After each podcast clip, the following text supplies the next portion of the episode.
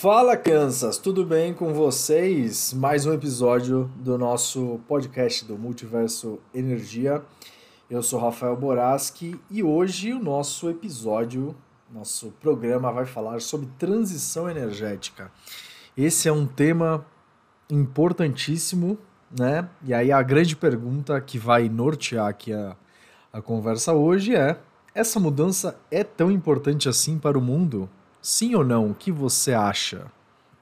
Bom, vamos lá. Eu acho que para a gente falar do tema de hoje, a gente precisa dar alguns passos lá atrás. Para trás ou lá atrás, né? Não sei. Eu vou chutar um dos dois aqui. Acho que é lá atrás. Mas vamos lá. É, transição energética. Vocês sabem o que é transição energética? Vocês estão ouvindo muito essa, essa, essa, essa expressão. Né? A gente está ouvindo muito no dia nos dias de hoje, independente de que setor que você trabalha a gente está ouvindo muito essa questão da transição energética o que é este conceito, afinal. Antes de responder assertivamente esta pergunta, como eu falei, vamos voltar um passo lá atrás. A gente, quando estava no, no colégio, ou em alguns quando estavam também na faculdade, a gente escutou muito falar um, umas frases, uns papos sobre revolução industrial ou revoluções industriais. Se a gente for pensar, há 500 anos atrás, a gente, em termos de indústria, era insignificante perto do que é hoje. Bom, se a gente for pensar o que a gente é hoje perto de 20 anos atrás, já teve uma mudança significativa. Então imagina há 500, 600, 700 anos atrás. É, o negócio é um, é um abismo, né? É abissal a diferença de tecnologia que a gente tinha na indústria. E quando eu digo tecnologia na indústria, a gente costuma pensar muito na gente como consumidor. Mas eu estou falando da tecnologia não do produto, estou falando da tecnologia da produção, dos meios de produção. Porque a gente sai, é, antes de 500 anos atrás, 400 anos atrás, a gente sai de um modelo muito mercantilista, muito focado na agricultura ainda, muito focado na agropecuária, né? na, na questão na, na pecuária, na agricultura, no cultivo né? de várias coisas diferentes que estão ligadas a matérias-primas é, básicas que estão na natureza. Né? Então, coisas ligadas à alimentação, vestuário, é, coisas ligadas à segurança, coisas ligadas à locomoção de curtas distâncias, tudo isso já existia uma tecnologia antes das evoluções industriais, mas chega um momento né, que começa a ter tanta troca, começa a evoluir o contato humano, que lá atrás a gente sentiu a necessidade de dar um passo adiante, né? Só que assim, quando você concentra esforços de tempo, mão de obra, matéria-prima para construir uma tecnologia, um processo mais adequado, mais adequado, mais evoluído, mais, né, de, de maior expansão, vamos dizer assim, você não está falando é, só da quantidade, você está falando do, do jeito que é produzido. E, obviamente, isso está linkado à energia necessária para produzir isso. Cada vez mais, né, a, a grande sacada das evoluções industriais, por mais que envolva povos diferentes, guerras, conquistas de território, conquistas sociais, tudo isso de fato faz parte, faz parte de um arcabouço maior que é super importante para entender, mas eu arrisco dizer que a história da evolução da indústria e das evoluções industriais é a história da evolução da, da, das tecnologias sob energia, das tecnologias energéticas. Porque as evoluções industriais são basicamente a ruptura, né? Por que, que a gente dá o nome de revolução industrial? É a maneira como está sendo produzido. É o escopo de trabalho que está sendo feito. Né? É a rapidez, é o volume, é, é, é, a, é, o próprio, é a própria entrega, né? o produto que está sendo feito né? e a escala que ele está sendo produzido. Tudo isso demanda muita energia, muita concentração de energia, né? A gente tem aí vários esforços até este momento da primeira revolução industrial. A gente, a gente mudou várias, várias vezes, né, de, de matéria-prima, a gente saiu do carvão, a gente depois também foi para energia elétrica, teve vários, basicamente combustíveis de queima, né?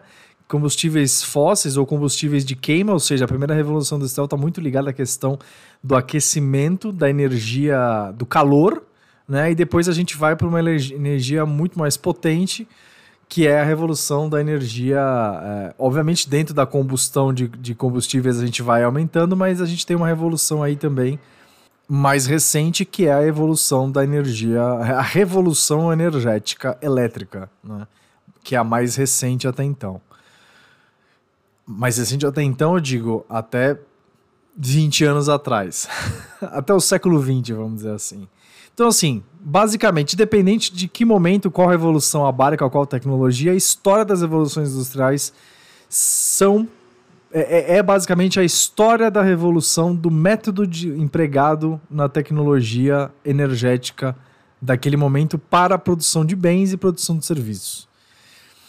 Só que o que, que acontece? Cada revolução expande cada vez mais, né? O mercado expande a economia, expande as relações humanas, expande as relações sociais, expande as relações mercantilistas, né?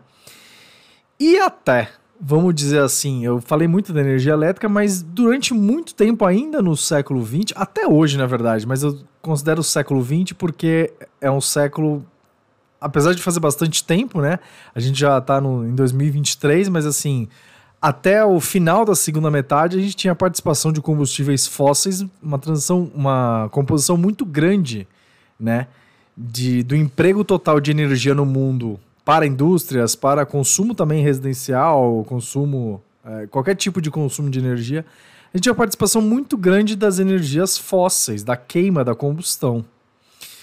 E, bom, até hoje a indústria do petróleo é uma indústria fortíssima, né? extremamente presente nas nossas vidas. Mas a energia elétrica ganhou um papel muito forte ao longo do século XX.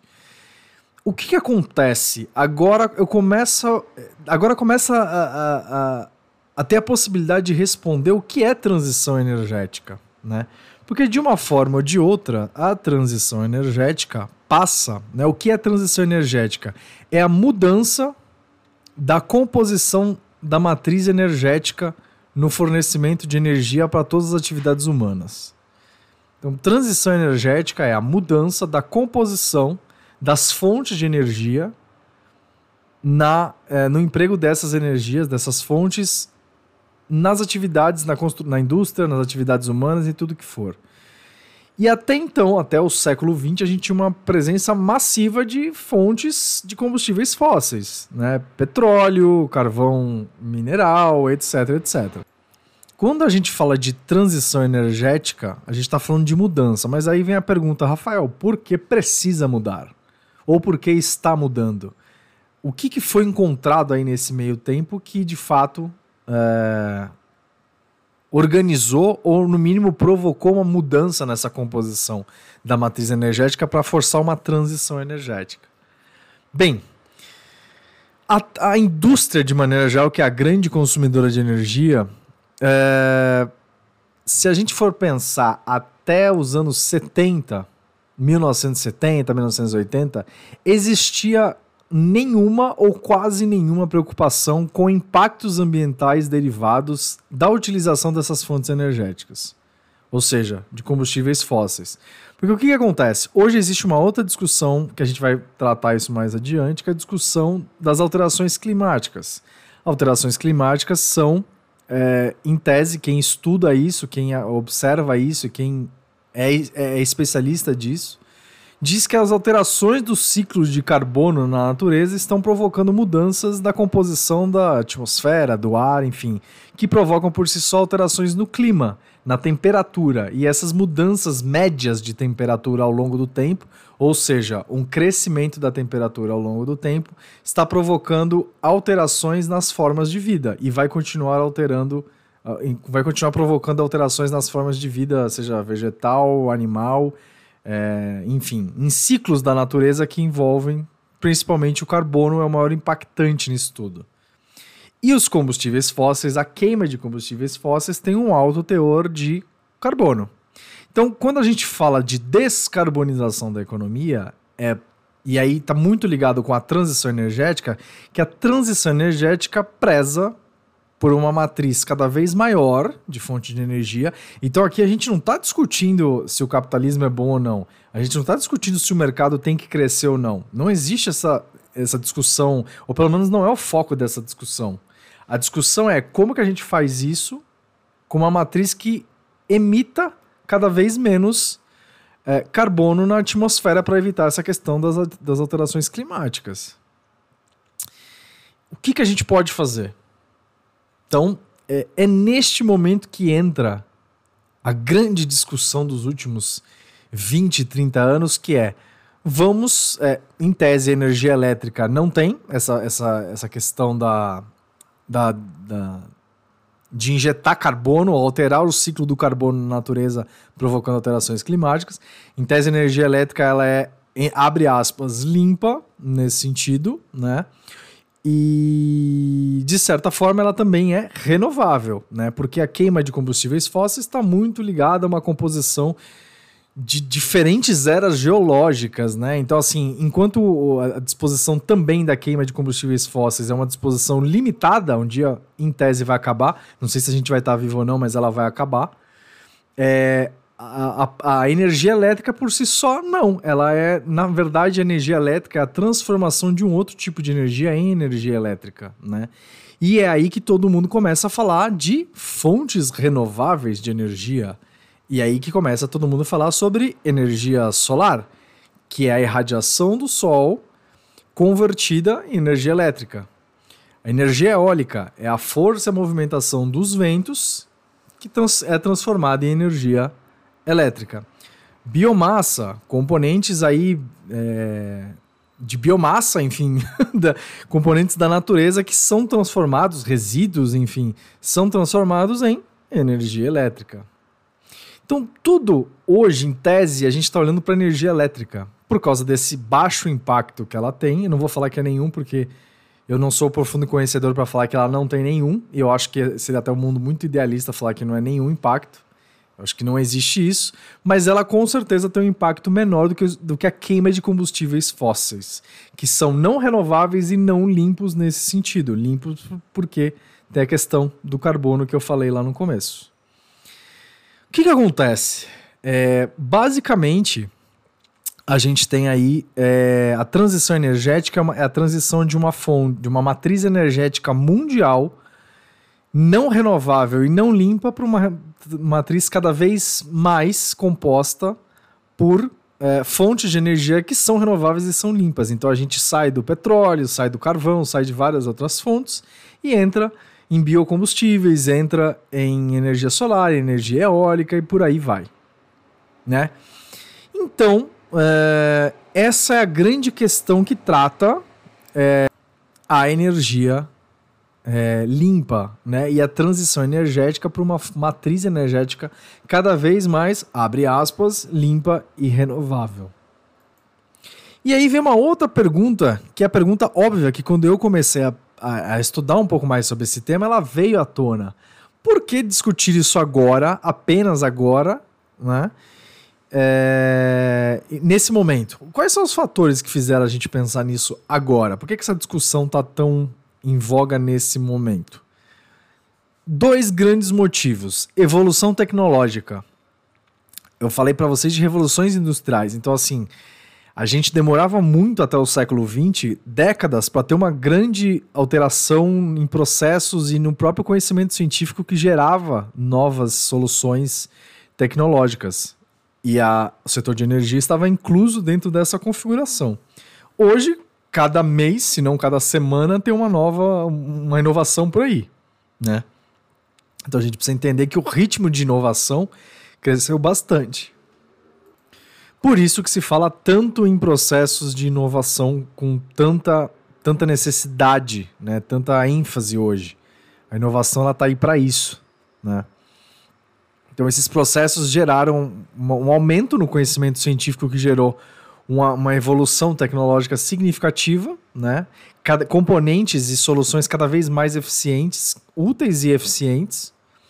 E por outro lado, o custo financeiro disso se tornou importante. Então, por que, que a gente fala de energia solar? Começou a falar na década passada, por exemplo, com mais ênfase, principalmente no Brasil, no mundo um pouco antes, mas no Brasil na década passada? Porque o custo de energia solar fotovoltaica, né, que é a energia solar por irradiação solar, esse tipo de energia se barateou significativamente na década passada. Também teve a questão de regulação de mercado sendo feita específica para ela na década passada, a partir de 2012. Mas significativamente foi também por causa do custo, né? E melhora a tecnologia, abaixa o custo, se torna atrativo. Então, assim, é muito legal ter os early adopters, que são sempre aquelas pessoas que estão à frente do seu tempo e adotam soluções mais interessantes, porém, devemos ser é, honestos e realistas e falar que a evolução das energias renováveis se dá muito pela questão da redução do custo. Não, né? Então vamos ser aqui transparentes quanto a esse ponto. Então essa discussão está, está nesse momento por causa desses dois grandes motivos. Porém, o que, que acontece? Existe um terceiro grande motivo que está linkado com o que eu falei lá no desenvolvimento sustentável alguns podcasts atrás, talvez um ou dois episódios atrás. A gente tem a questão do desenvolvimento sustentável, que é uma maneira mais inteligente, mais racional e mais eficiente de utilizar os recursos hoje. Então, é, cada vez mais, né, o ritmo acelerado de produção, principalmente de produção industrial, ele vinha. Não existia preocupação, como eu falei, preocupações ambientais em 1970 porque a indústria tinha um baita de um espaço para crescer, ela tinha muita coisa para acontecer ainda, muita coisa para ser explorada. Então não existia preocupação com, com, os recursos do meio ambiente. É a mesma coisa que hoje, guardadas as devidas proporções, a gente se preocupar com a questão de ter oxigênio para respirar. Lógico que alguns de vocês vão falar, ah, mas por exemplo, você mora em São Paulo, tem pouco oxigênio para respirar porque tem poluição. Sim, mas o oxigênio não é uma coisa que a gente precisa comprar. Graças a Deus, né? Infelizmente, água potável a gente precisa. É, não deveria, mas precisa. Mas, por exemplo, oxigênio é uma coisa que a gente não precisa comprar. Porque ele tem uma certa abundância. Então ninguém está preocupado, deveríamos até, mas ninguém está preocupado de, de saber exatamente como está a disponibilidade de oxigênio para respirar. Porque se a gente né, não tiver, a gente morre na hora, morre em questão de minutos todo mundo sufocado. Então é a mesma coisa, lá nos anos 70, pouca ou nenhuma preocupação com a questão de recursos ambientais, com queima de combustíveis para produzir a escala necessária da indústria, não existia essa preocupação. Hoje já existe, porque a gente está vendo que o ritmo cresceu, né? as fontes alternativas se baratearam e ao mesmo tempo elas são mais eficientes, mais inteligentes e também elas têm um impacto na natureza principalmente nessa questão da descarbonização do ciclo de carbono, né, que a gente comentou, ela tem um impacto muito grande. Então ela se torna automaticamente atrativa. Se ela se torna automaticamente atrativa, o que, que acontece? Acelera o processo de transição energética no mundo todo. Tá bom? Espero que eu possa espero que eu tenha conseguido responder por que, que o momento da, o que faz o momento da o que é transição energética, por que neste momento se discute tanto eh, transição energética e quais são alguns dos ideais e dos benefícios imediatos que ela pode ter para a gente? Né? Imediatos e futuros também.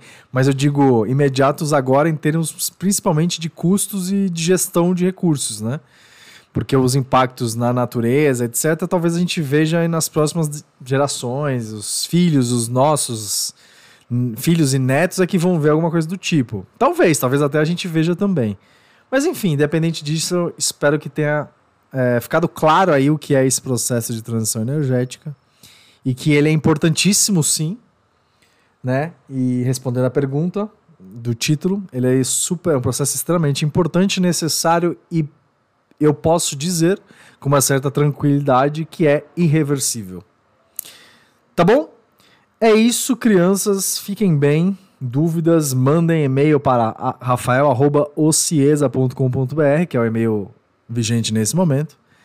Mas obrigado aí pela, por ter escutado mais um episódio do Multiverso Energia. Um abraço.